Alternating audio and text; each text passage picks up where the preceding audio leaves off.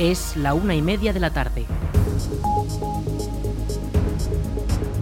Buenas tardes, viernes 13 de enero comenzamos el espacio para la información local en el 107.4 de la FM. Les habla Rich Gómez, arranca una nueva edición de la Almunia Noticias.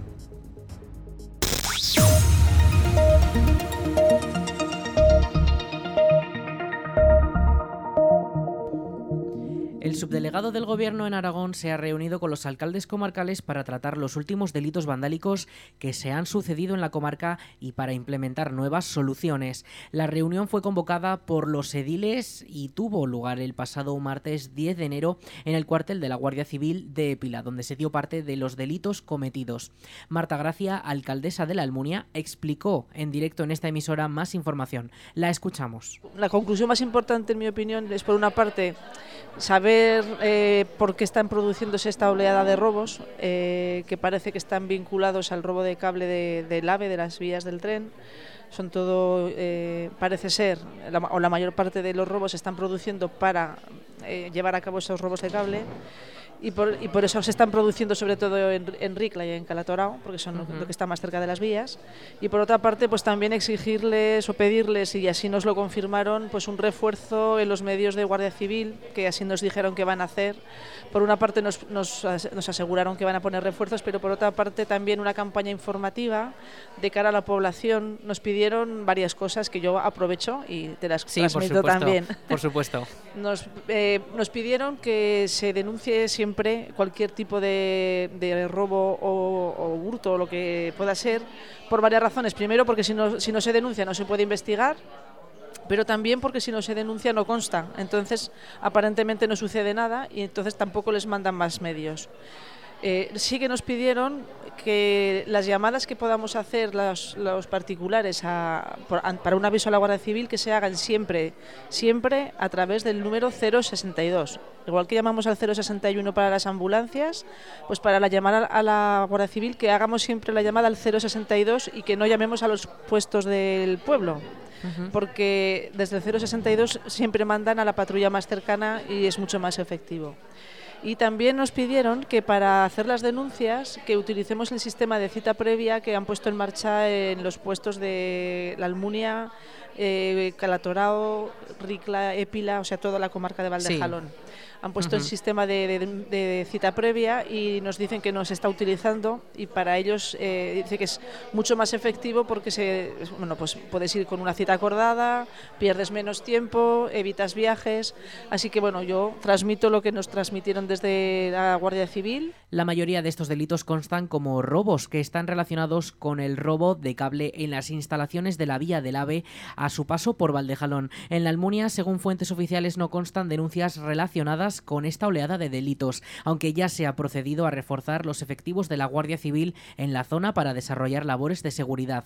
Escuchamos de nuevo a la alcaldesa almuniense. Una cierta tranquilidad en el sentido de que en la Almunia no se habían producido hechos de este tipo y si se han producido no se han denunciado, volvemos a lo mismo, pero no parece ser que no se ha producido, ni, ni tenemos denuncias en policía local, ni tenemos denuncias en, en, Guardia Civil y bueno, pues eso, que vamos a reforzar tanto las vigilancias por cámaras en la Almunia uh -huh. como en el resto de localidades, que estamos poniendo todos los medios a nuestro alcance y siempre los ponemos también a disposición de la Guardia Civil para colaborar con ellos y yo creo que eso es al final lo más efectivo. El Ayuntamiento de la Almunia para reforzar la seguridad en las calles ha colocado más cámaras de videovigilancia, una medida que señalan que es muy útil tanto para desclarecer delitos como para persuadir de realizarlos. Por su parte, la subdelegación del Gobierno recuerda que en todos los casos se debe denunciar solicitando cita previa para tramitar la denuncia formalmente, ya que si no se hace no constarán los delitos. También recuerdan que las llamadas a la Guardia Civil deben realizarse mediante el número centralizado del 062 con el cual se coordinan los equipos. Además, también recuerdan que los controles de la Guardia Civil garantizan la seguridad y avisar de presencia policial para evitarlos aseguran que aumenta el riesgo de que posibles delincuentes se salgan con la suya.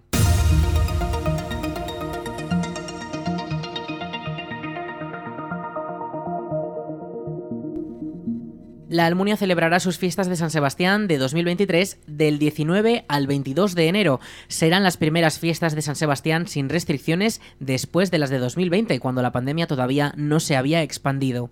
La Comisión de Festejos ha presentado este viernes 13 la programación preparada para los días señalados en los que apuestan por la música y las actividades más tradicionales de estas fiestas. Serán cuatro días en los que se le ha dado protagonismo a los vecinos con DJs locales en las verbenas y los tardeos, con de la localidad para los festejos populares y con participación de vecinos en los actos estrella como el pregón o el gran espectáculo que versiona el mítico programa de televisión Lluvia de Estrellas en su versión almuniense. También no faltarán los gigantes y los cabezudos y por supuesto la Jota, que tendrá protagonismo especial tras el apoyo que mostró el Pleno del Ayuntamiento a la candidatura de la Jota aragonesa como Patrimonio Cultural Inmaterial de la Humanidad de la UNESCO. La programación puede consultarse en la web del Ayuntamiento de la Almunia y en las redes sociales de la Comisión de Festejos. Valdejalón retoma las visitas guiadas de Valdejalón en femenino. La actividad turística de la comarca comienza en 2023 con la programación de tres nuevas visitas a distintos municipios de nuestro territorio. Las fechas anunciadas corresponden al 29 de enero en Ricla y el 12 de febrero en Santa Cruz y Aldehuela de Grío para finalizar el 5 de marzo en Calatorao. Escuchamos a Juan José Moreno, vicepresidente de la comarca de Valdejalón. Eh, queremos potenciar, como hemos dicho siempre, esa figura femenina que ha tenido mucha relevancia en todos los municipios queremos acompañar la visita con más contenido de cada municipio. Por ejemplo, en Ricla haremos una visita, como no, a una importante, una de las mejores colecciones de paleontología de Carmelo Moreno. Eh, iremos al castillo, que se esté rehabilitando con fondos del ayuntamiento y fondos que se van buscando. Cada administración nos buscamos fondos para hacer este tipo de rehabilitaciones. Y, y, bueno, pues ahí nos sorprenderá la marquesa de Camarasa. Eh, y nos contará su historia. No sabemos lo que nos va a contar ni qué hará, pero bueno, aparecerá esa figura que fue importante en Ricla. visitaremos también parte de alguna calle del entorno urbano de Ricla. Eh, iremos a la iglesia, una importante iglesia con un importante legado también y un mini concierto de órgano por Antonio Roy, organista de la Almunia. Y bueno, pues eh, una mañana y algo, y algo más tenemos, alguna sorpresilla más, pero alguna eh, una mañana muy agradable que empezaremos a las 10 minutos de la mañana pues hasta la 1 y media aproximadamente. Eso será en Ricla el día 29. El plazo para la reserva de plazas para poder asistir comienza este 17 de enero de 10 de la mañana a 1 del mediodía en la sede comarcal situada en La Almunia llamando por teléfono al 976 811 880. El precio es de 5 euros por persona y visita y el pago deberá haberse hecho antes del jueves anterior a cada visita.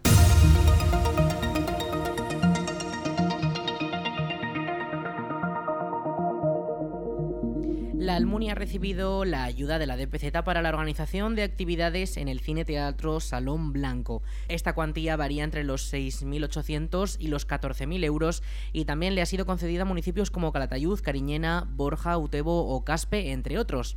Escuchamos a la diputada delegada de Cultura de la Diputación de Zaragoza, Ros Cigüelo. La Diputación de Zaragoza concede ayudas por valor de 150.000 euros para que 13 municipios de la provincia puedan programar actividades culturales de mucha calidad en sus teatros y en sus salones de actos. Estas subvenciones, que forman parte de la red aragonesa de espacios escénicos, se distribuyen entre los ayuntamientos y complementan las del Gobierno de Aragón. Hay que destacar que este año se han distribuido estas ayudas en tres municipios más de lo que se pudo hacer el año pasado, lo que significa que muchos más vecinos van a poder disfrutar de espectáculos culturales de calidad sin tenerse que mover de su localidad, al mismo tiempo que dinamizan y dan uso a sus teatros y a sus salones de actos. Nuestros objetivos, como siempre, son promover el teatro, la música y la danza en nuestros municipios, acercar la cultura a todos los vecinos de la provincia y dinamizar la economía también también entre los ayuntamientos eh, beneficiarios están Borja, Calatayud, Cariñena, Caspe, Cuarte de Huerva, Egea de los Caballeros, Fuentes de Ebro, Illuecua, La Inmunia de Doña Godina, Tauste, Utebo, Villanueva de Gallego y Zuera. Entre los criterios de concesión eh, para estas subvenciones está también el que puedan contar con un espacio escénico adecuado, puesto que las actividades culturales que se financian eh, son de, mucha, de mucha calidad y por lo tanto tienen que tener un espacio adecuado para que se puedan desarrollar.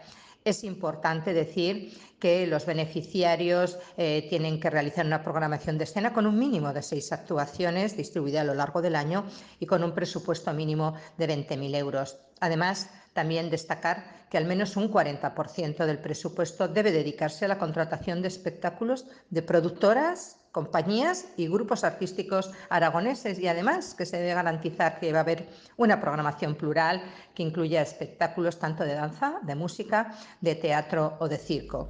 La Diputación de Zaragoza ha concedido un total de 150.000 euros a 13 ayuntamientos de la provincia para que programen actividades en sus teatros y salones de actos municipales. La DPZ ha resuelto de esta manera la convocatoria de la línea de subvenciones de la Red Aragonesa de Espacios Escénicos que financia hasta el 35% del coste de los espectáculos y que se complementan con las ayudas que concede el Gobierno de Aragón.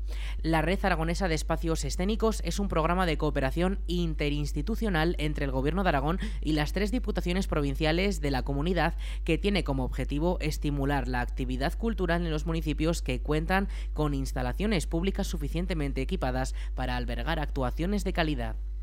Morata de Jalón recupera la poesía en su séptima edición de la cita Morata en verso. La nueva edición contará con doble dosis que se dividirá en dos meses distintos. La primera este 20 y 21 de enero y una segunda en marzo.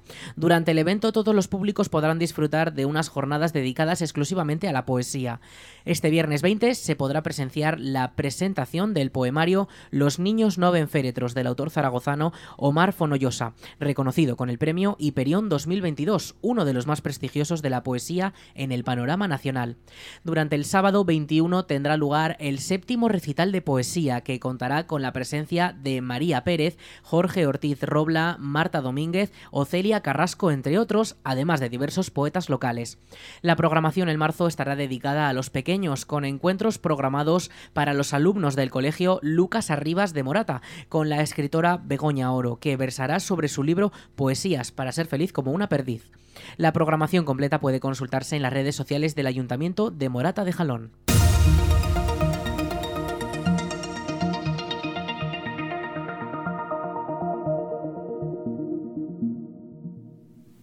La DGT ha hecho públicas las cifras de tráfico de 2022. En total fueron 60 personas las que perdieron la vida en la carretera, un 12% más que en 2019.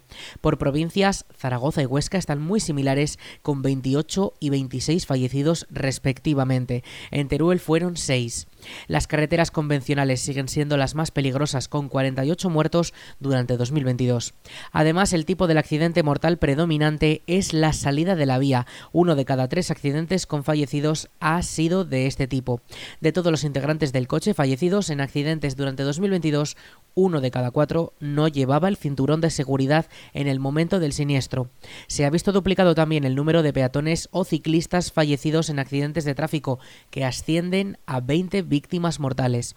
Además, en cuanto al registro de vehículos y conductores, durante los últimos 12 meses el parque de vehículos se ha visto incrementado en Aragón un 3,5%, llegando a los 926.000 vehículos en la comunidad y también un censo de 756.000 conductores. UTE Transporte Sanitario Aragón denuncia el mal estado del servicio y de los medios que disponen para realizar sus labores en el transporte de pacientes a los centros médicos y hospitales. Este pasado miércoles día 11, el comité presentó telemáticamente por registro un documento en el que se detallan las graves incidencias que finalmente perjudican a los ciudadanos por el deterioro del servicio. El documento ha sido presentado ante la gerencia del 061, ante la gerencia del Salud y ante la Consejería de Sanidad de Aragón. Entre otros problemas la falta de profesionales como conductores, camilleros o incluso médicos que puedan atender a los pacientes en las ambulancias. Además, también destacan las fallas que tienen los vehículos como roturas de cristales, fallos de motor o averías recurrentes. En el caso de la Almunia, una ambulancia asistencial se vio afectada por la rotura de un cristal y tuvo que paralizar sus servicios durante casi un día entre el 3 y el 4 de enero.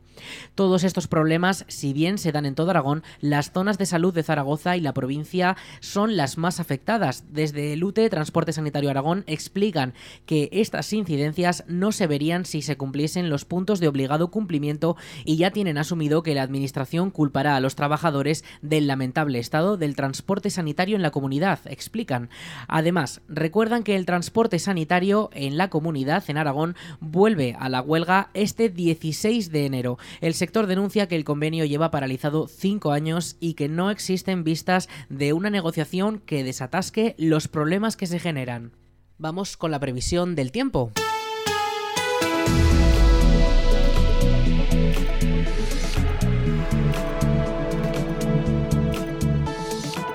Vamos con el tiempo. Para este viernes 13 de enero tendremos una máxima de 15 grados y esta próxima madrugada tendremos una mínima de 4. Hoy tenemos los rayos del sol que, bueno, los podremos disfrutar durante las horas del día y por esta con alguna nubosidad también que de cara a esta noche se elevarán y mañana tendremos nubes altas. Mañana una máxima de 17 grados y ya este fin de semana comenzaremos un descenso térmico que podría dejarnos temperatura negativas, las casi las primeras temperaturas negativas del invierno, porque estas temperaturas que hemos tenido hasta ahora han sido muy elevadas. El domingo 15 de enero sí que tendremos precipitaciones por la mañana, ese 100% de precipitaciones que avisa la Agencia Estatal de Meteorología, esa borrasca, ese frente de frío polar que llegará a la península, se dejará ver sobre todo durante la semana que viene, y es que el lunes también tendremos precipitaciones, el martes también, estos días en forma de agua y la Agencia Estatal de Meteorología ya informa de que la cota de nieve va a bajar, va a bajar mucho, va a alcanzar la altura de la Almunia, unos 300 metros sobre el nivel del mar y podrían dejar de cara a estas fiestas de San Sebastián nevadas, nevadas no muy importantes, pero que sí que podremos ver nevadas en la Almunia.